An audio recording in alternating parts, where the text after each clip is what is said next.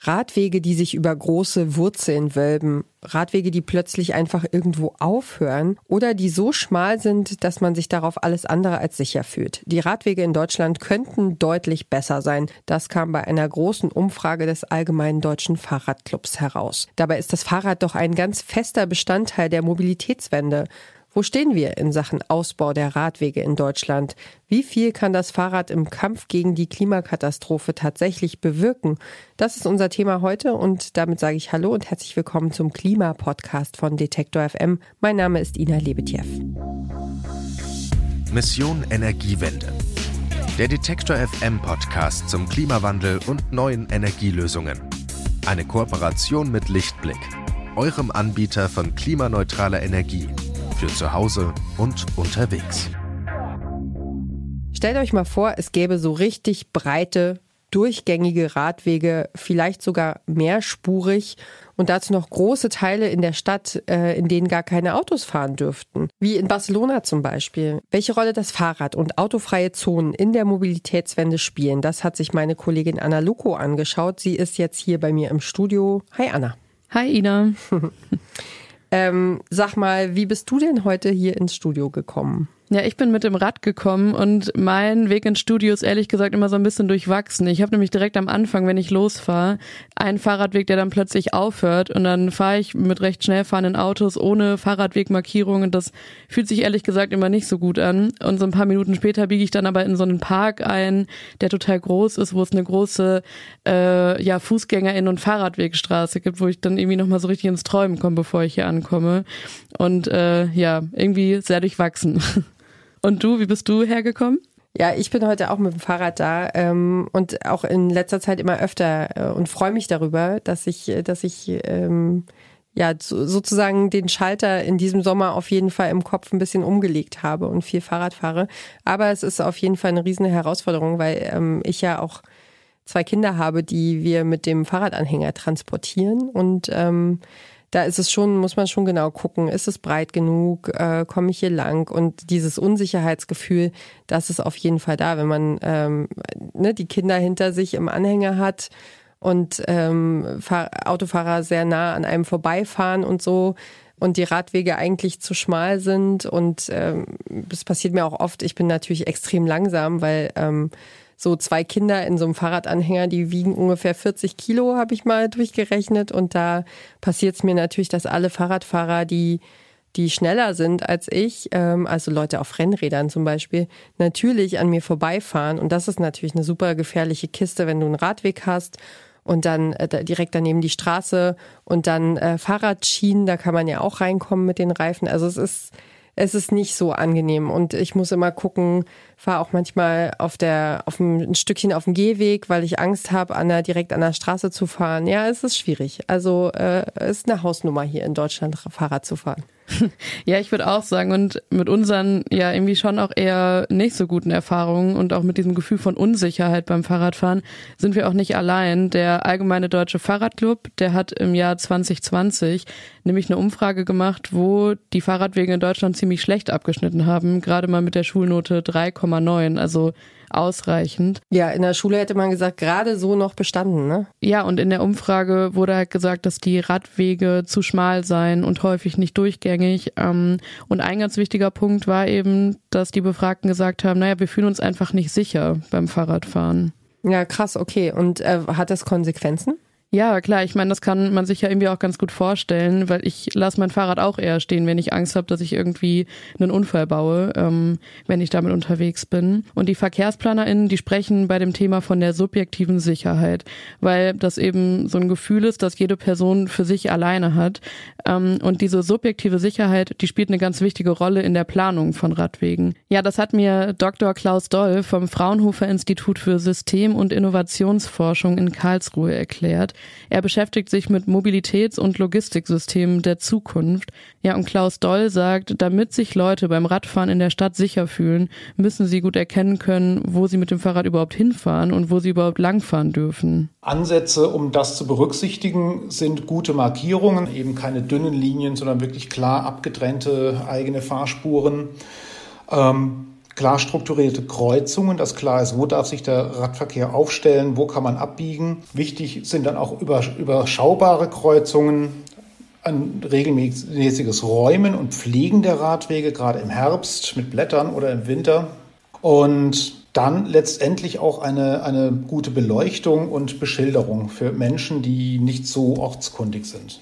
Wie kann der Radverkehr noch sicherer werden? Das hat sich ein Team von ExpertInnen im Auftrag der Bundesregierung unter Angela Merkel gefragt. Und die haben dazu auf verschiedenen Veranstaltungen auch mit BürgerInnen und unterschiedlichen Verbänden gesprochen. Und dabei herausgekommen ist der Nationale Radverkehrsplan 3.0. Darin geht es um die Förderung des Radverkehrs bis 2030 in Deutschland. Und Klaus Doll hat an diesem Plan mitgearbeitet. Also Ziele sind Verdoppelung der mit den Fahrrad gefahrenen Kilometer bis 2030, Erhöhung der Zufriedenheit der ähm, Radfahrenden mit den Radverkehrsanlagen und ganz wichtig, da kommen wir wieder zu dem Punkt Sicherheit, Reduktion der Unfälle trotz mehr Radverkehr um 40 Prozent bis 2030. Und vielleicht der zweite wichtige ähm, Punkt, in diesem, in diesem gesamten Plan, neben vielen Einzelmaßnahmen, ist die Ermutigung der Kommunen, etwas zu tun. Dass man sagt, es gibt mehr Geld. Der Bund steht mit äh, Unterstützung, auch mit einer Radverkehrsakademie und deren Umbau in eine Mobilitätsakademie oder wie auch immer das dann heißen wird, zur Seite und hilft auch den Kommunen, die nicht genug Planungskapazitäten oder Personal haben, um guten Radverkehr umzusetzen. Ja, die Radverkehrsakademie, die Doll da erwähnt hat, die heißt heute Mobilitätsforum Bund und ist ein Wissenspool, der den Kommunen, den Ländern und dem Bund mit Informationen rund ums Thema Radverkehr versorgt. Und dabei geht es natürlich darum, sich miteinander zu vernetzen und einfach Infos auszutauschen. Und das alles mit dem Ziel, dass das Fahrrad in der Mobilität ja noch wichtiger wird. Nicht nur auf kurzen Strecken, sondern auch auf längeren Strecken und das auch in Kombination mit anderen CO2-schonenden Verkehrsmitteln. Und das vor allem durch ein lückenloses Radverkehrsnetz und den Ausbau von Strecken für FahrradpendlerInnen. Ja, und dazu muss man wissen, der nationale Radverkehrsplan 3.0 ist zwar eine umfassende Strategie des Bundes, bringt jetzt aber keinerlei Verpflichtung für die Politik mit sich. Okay, und was sagt der Allgemeine Deutsche Fahrradclub zu diesem Radverkehrswegeplan?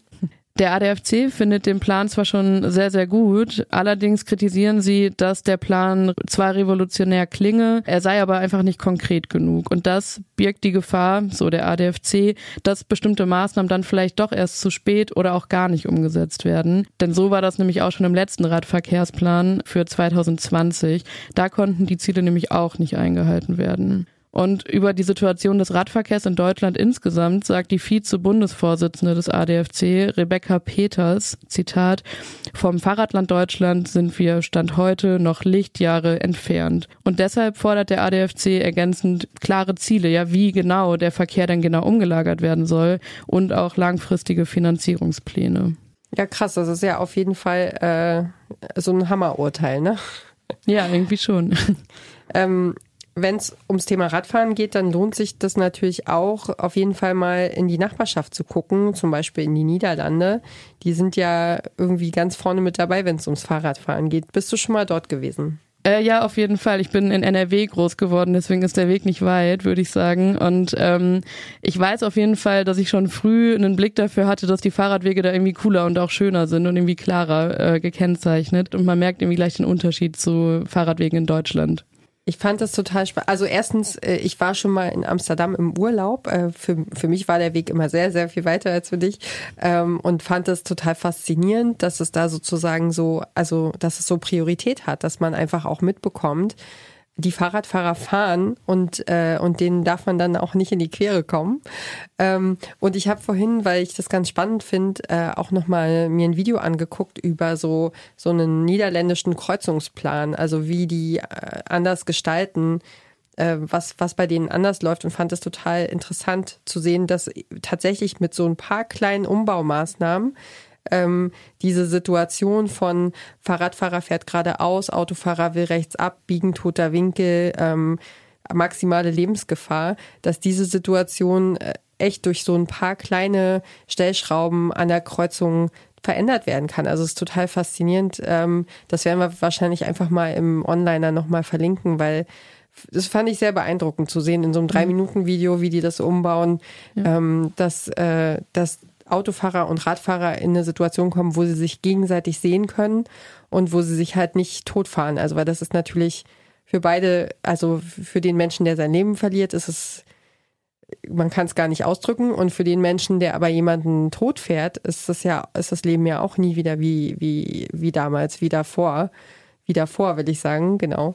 Und äh, ja, finde ich also wahnsinnig interessant, was man da tun kann. Mhm. Ja, das packen wir auf jeden Fall in den anderen Artikel. Das klingt super spannend. Genau, hast du noch äh, äh Punkte, was die sonst denn so anders, also so metaebenenmäßig anders machen als wir hier in Deutschland, was Fahrradwege angeht?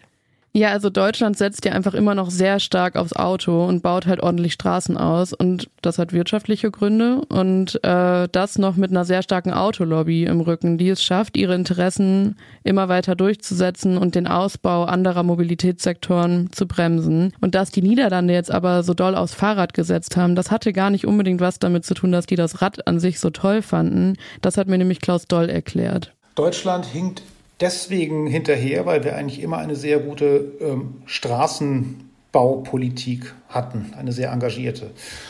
Gerade die Niederlande sind ja nicht aufs Fahrrad gekommen von Anfang an, weil, weil sie das Fahrrad so geliebt haben, sondern die hatten tatsächlich massive Verkehrsprobleme, gerade in und um Amsterdam in den 60er Jahren und mussten eine Entscheidung treffen, wie sie damit jetzt umgehen. Und deren Entscheidung war dann halt, noch mehr Straßen bauen geht nicht, da haben wir keinen Platz. Also müssen wir was anders machen. Also müssen wir dafür sorgen, dass die Menschen einfach weniger Auto fahren. Also das auch die ähm, immer viel gepriesene holländische äh, fahrradfreundliche Verkehrspolitik ist aus einer Not heraus geboren. Ja, wenn man die Niederlande und Deutschland vergleicht, muss man allerdings auch bedenken, die Niederlande sind deutlich kleiner als Deutschland und außerdem leben 92 Prozent der Einwohnerinnen in Städten. Ja, krass, das sind ja fast alle. Das war mir nicht so bekannt.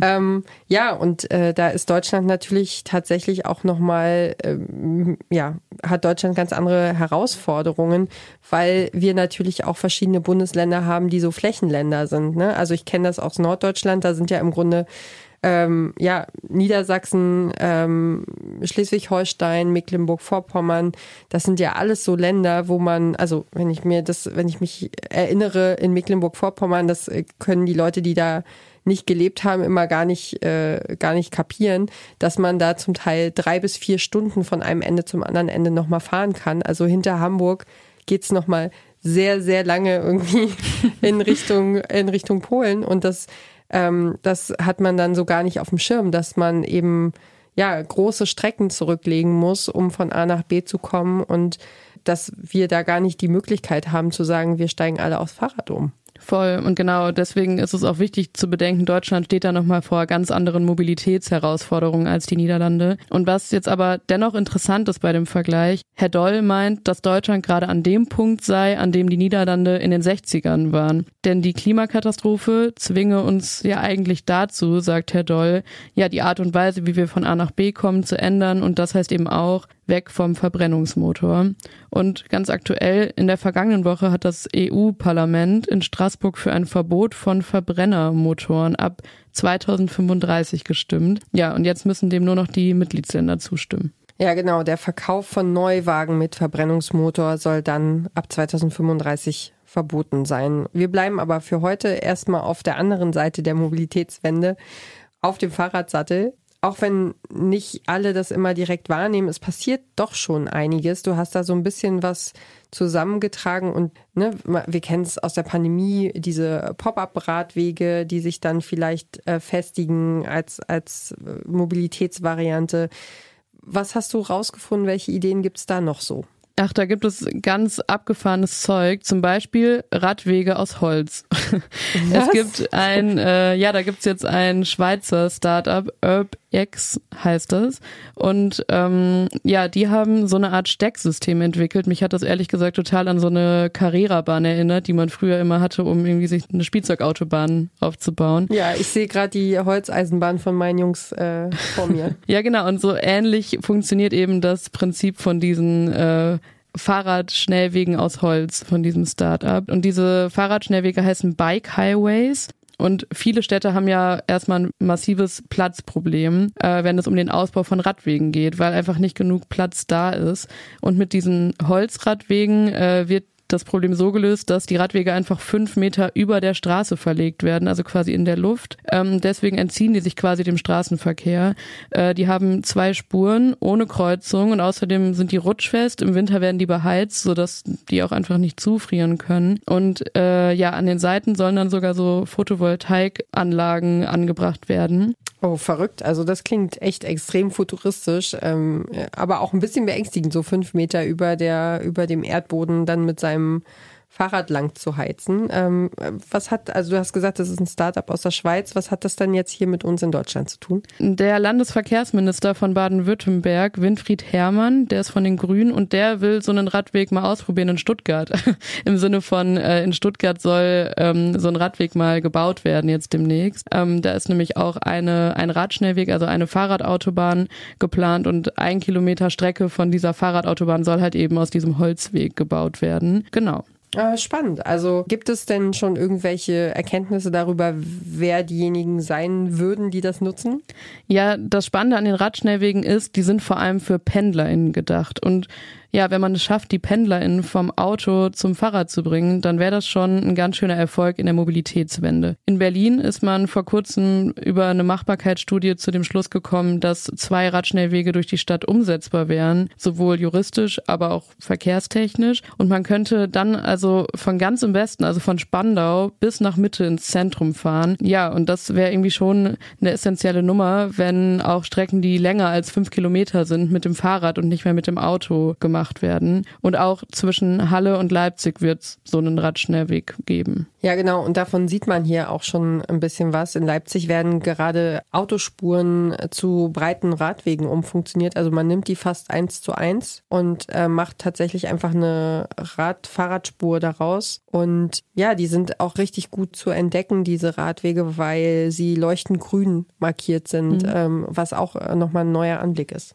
Ja, voll. Und genau die zwei Projekte, von denen wir jetzt gesprochen haben, das sind nur zwei von ganz vielen. Also da passiert gerade wirklich viel. Und ähm, jetzt habe ich aber noch eine Frage, die ich äh, richtig wichtig und auch spannend finde. Angenommen, es gelingt Deutschland bis 2030 so ein super sicheres, gutes Fahrradwegenetz auszubauen diese Radschnellwege, die werden wirklich gebaut. Was hätte das denn für einen Effekt? Was würden wir da überhaupt leisten fürs Klima? Ja, das finde ich auch eine super wichtige Frage und darüber habe ich auch mit Herrn Klaus Doll gesprochen. Wenn es jetzt um die kurzen Strecken geht, also im Schnitt so fünf Kilometer, dann spart man CO2, aber die Menge, die da jetzt zusammenkommt, ist gar nicht mal so zentral für die Mobilitätswende, sagt er. Es gibt eine Studie fürs, des Umweltbundesamts aus dem Jahr 2013, die kommen dann so zwischen drei und fünf Prozent. Jetzt haben wir eben diesen massiven ähm, Markterfolg der E-Bikes, da sind wir dann vielleicht bei sechs, sieben Prozent. Reduktion der Treibhausgase im äh, Personenverkehr. Das ist schon eine ganze Menge, es rettet uns aber nicht. Viel wichtiger seien da die längeren Strecken. Außerdem, sagt Doll, kann das Rad in der Kombi mit anderen nachhaltigen Mobilität, Mobilitätsangeboten wie beispielsweise dem ÖPNV schon etwas bewirken. Und zusätzlich ist das Rad auch eine Art Mediator, denn es pusht halt das Umdenken in Sachen Mobilität, sagt Doll. Wenn man jetzt aber weiter rechnet und sagt, also mehr Fahrrad bedeutet auch ein Umstellen meiner äh, Mobilitätsgewohnheiten und zusammen mit ÖPNV und Sharing-Systemen, gerne auch die, die, die, die Roller und, und ähm, anderen geteilten Mobilitätsformen dazu, schaffe ich eine Alternative zu dem Alleskönner Auto. Und ändere so ein bisschen die, die Denk- und Sichtweise der Menschen auf, was bedeutet eigentlich Mobilität und wie kann ich das organisieren. Und da spielt das Fahrrad eine ganz entscheidende Rolle, weil es einfach so einfach ist und für viele Alltagssituationen gut benutzbar ist. Das Fahrrad ist also schon ein sehr, sehr wichtiger Teil in der Mobilitätstransformation. Und auch wenn die effektive CO2-Einsparung auf Strecken bis zu fünf Kilometer uns jetzt nicht rettet, ist es dennoch ein ganz essentieller Bestandteil der Mobilitätswende. Einfach, weil es den Zugang zur Mobilität im Alltag umkrempelt. Eine kurze Unterbrechung für unseren Werbepartner. Euer Laptop läuft mit 100% Ökostrom, eure Heizung mit klimaneutraler Wärme, in der Garage lädt euer Auto und auf dem Dach erzeugt ihr euren eigenen Solarstrom. Klingt nach Zukunftsmusik, ist aber jetzt schon leicht zu haben. Bei Lichtblick bekommt ihr alles, was ihr für einen klimaneutralen Lebensstil braucht. Jetzt einfach wechseln zu Deutschlands größtem Ökostromanbieter öfter mal das Fahrrad nehmen, nicht so oft ins Auto steigen. Da kommt das Gespräch auch ganz schnell auf den Raum, den wir unseren Autos schenken. In Hannover, München und Stuttgart nehmen parkende Autos so etwa sogar mehr als 12 Prozent der Fläche der jeweiligen Stadt ein. Und laut Umweltbundesamt wird ja jedes private Auto durchschnittlich nur eine Stunde am Tag benutzt. Das heißt, 23 von 24 Stunden am Tag stehen unsere Autos irgendwo rum. Und in der Pandemie, aber auch schon lange vorher, da wurden natürlich auch die Rufe nach autofreien Zonen in Städten lauter. Ganz aktuell in Deutschland ist da das Volksbegehren Berlin autofrei. Die Initiative kämpft seit 2019 für weniger private Autos innerhalb des Berliner S-Bahn-Rings. Und im Mai hat der Berliner Senat nun einen Gesetzentwurf der Initiative Berlin autofrei aus rechtlichen Gründen abgelehnt.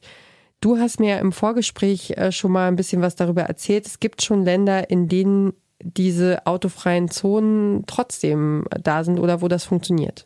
Ja, in Barcelona zum Beispiel, da gibt es schon seit fünf Jahren, also seit 2017, Gebiete in der Stadt, in denen entweder gar keine Autos mehr fahren dürfen oder maximal 10 äh, kmh.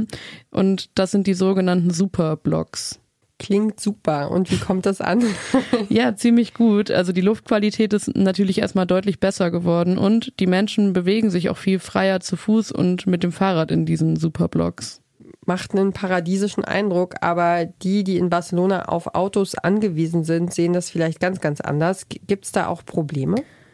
Das habe ich Herrn Doll auch gefragt und er sagt, einen Haken gibt es eigentlich nicht an der ganzen Sache. Ähm, und ähnliche Versuche und Ideen für autofreie oder autoreduzierte Stadtteile gibt es in Deutschland auch schon seit den 1990er Jahren. Ganz berühmt ist der Stadtteil Vauban im Süden der Stadt Freiburg im Breisgau in Baden-Württemberg. Ich denke im Südwesten in Freiburg, dieses Viertel Vauban, was man autofrei konzipiert hat, ähm, was aber nie was immer wieder zitiert, aber nie imitiert wurde. Und jetzt kommt, kommt man mit dem Superblocks zu etwas, was ähm, tatsächlich ganzheitlicher gedacht ist. Dass man sagt, man macht nicht nur ein Wohnviertel autofrei, sondern wirklich ein zentrales Geschäftsviertel. Oder, äh, und die ursprünglichen Befürchtungen, ähm, dass das die Umsätze im Einzelhandel einbrechen ließ, haben sich überhaupt nicht bestätigt. Also die Einzelhändler sind sehr glücklich, weil die Menschen öfter kommen zum Einkaufen und eigentlich das Auto für ihre äh, täglichen Besorgungen überhaupt nicht brauchen. Ja, und was daran auch noch interessant war, hier hat Herr Doll auch wieder ein Beispiel aus der Vergangenheit für die Veränderung von Raum in der Stadt gegeben. Und wenn wir da im Prinzip sind die Superblocks ja auch eine Weiterentwicklung dessen, was wir in den 80er Jahren mit den Fußgängerzonen begonnen, begonnen haben. Auch da hatten wir ähnliche Diskussionen. Können wir Straßenzüge ähm, autofrei gestalten? Ja klar, heute ist das für uns selbstverständlich. In den 70er, 80er Jahren war es das nicht. Okay, also sind diese Superblocks die heutigen Fußgängerzonen der 80er Jahre? Naja, Doll sieht da ja schon ganz klar eine Parallele und will damit ja auch zeigen, dass man Städte umdenken kann. Aber er zeigt sich gleichzeitig auch besorgt über die Art und Weise, wie über diese Konzepte in Deutschland diskutiert wird. Es gibt ähnliche Pläne für, für, für Städte in Deutschland, nur führen sie immer wieder die gleiche Diskussion mit Bürgern, mit dem lokalen Einzelhandel, inwieweit dieses Konzept Superblocks wirtschaftlich tragbar ist, obwohl die guten Beispiele existieren. Und das macht uns etwas Sorgen. Das ist natürlich sehr frustrierend für alle, die was bewegen wollen. Ja, voll. Ähm, was für ein Fazit ziehst du denn so für dich persönlich, nachdem du so viele, so viel zu Radwegen in Deutschland recherchiert und gelesen hast? Ich habe für mich mitgenommen, wie wertvoll die Umverteilung von Platz in Städten ist und wie wichtig es ist, den Fahrrädern und den FußgängerInnen ja deutlich mehr Platz in der Stadt zu geben. So wie das zum Beispiel seit 2020 am Jungfernstieg in Hamburg passiert. Da dürfen nur noch Taxis, Busse, Liefer- und Entsorgungs Entsorgungsfahrzeuge fahren. Das hat der rot-grüne Senat in Hamburg damals entschieden. Ja, das war vorher auch echt ganz schön unübersichtlich dort. Also da gibt's ja mehrere U-Bahn-Zugänge, da ist Busverkehr unterwegs. Es gibt ein großes Kaffeehaus am Jungfernstieg, da ist dann auch immer viel los. Shopping äh, mit den Kaufhäusern, die da überall sind. Natürlich das typische Hamburger gesehen und gesehen werden ist da in der Zone auf jeden Fall auch ganz wichtig. Auch mit besonders teuren und schnellen Autos, die dann eben ähm, da präsentiert werden und äh, irgendwie auch einfach eine Gefahr sind für Fußgänger. Also ich werde mir das auf jeden Fall beim nächsten Hamburg-Trip mal angucken, ähm, wie sich das jetzt dort anfühlt, wenn da nur noch irgendwie das Nötigste an Autoverkehr stattfindet. Ja, voll. Ich werde mir das in Hamburg auch mal angucken und bin, äh, bin ganz gespannt. Und solche Beispiele, wie wir sie jetzt besprochen haben, die zeigen für mich, dass Städte, so wie sie in den vergangenen Jahrzehnten gebaut und auch gedacht wurden, eben total veränderbar sind und in Anbetracht der Klimakrise auch verändert werden sollten. Ja, also dass wir, dass im Grunde jetzt weiter was passieren muss, ne? Ja, voll. Meine Kollegin Anna Luko hat sich mit der Frage beschäftigt, welche Rolle Fahrradwege und autofreie Zonen in der Mobilitätswende spielen. Dafür hat sie mit dem Verkehrsexperten Dr. Klaus Doll vom Fraunhofer Institut für System- und Innovationsforschung in Karlsruhe gesprochen. Anna, hab vielen Dank für deine Recherche. Sehr gerne. Das war's von uns für heute mit Mission Energiewende. Diese und andere Folgen unseres Klimapodcasts, die findet ihr wie immer in unserer Detektor FM App oder überall da, wo ihr gerne Podcasts hört.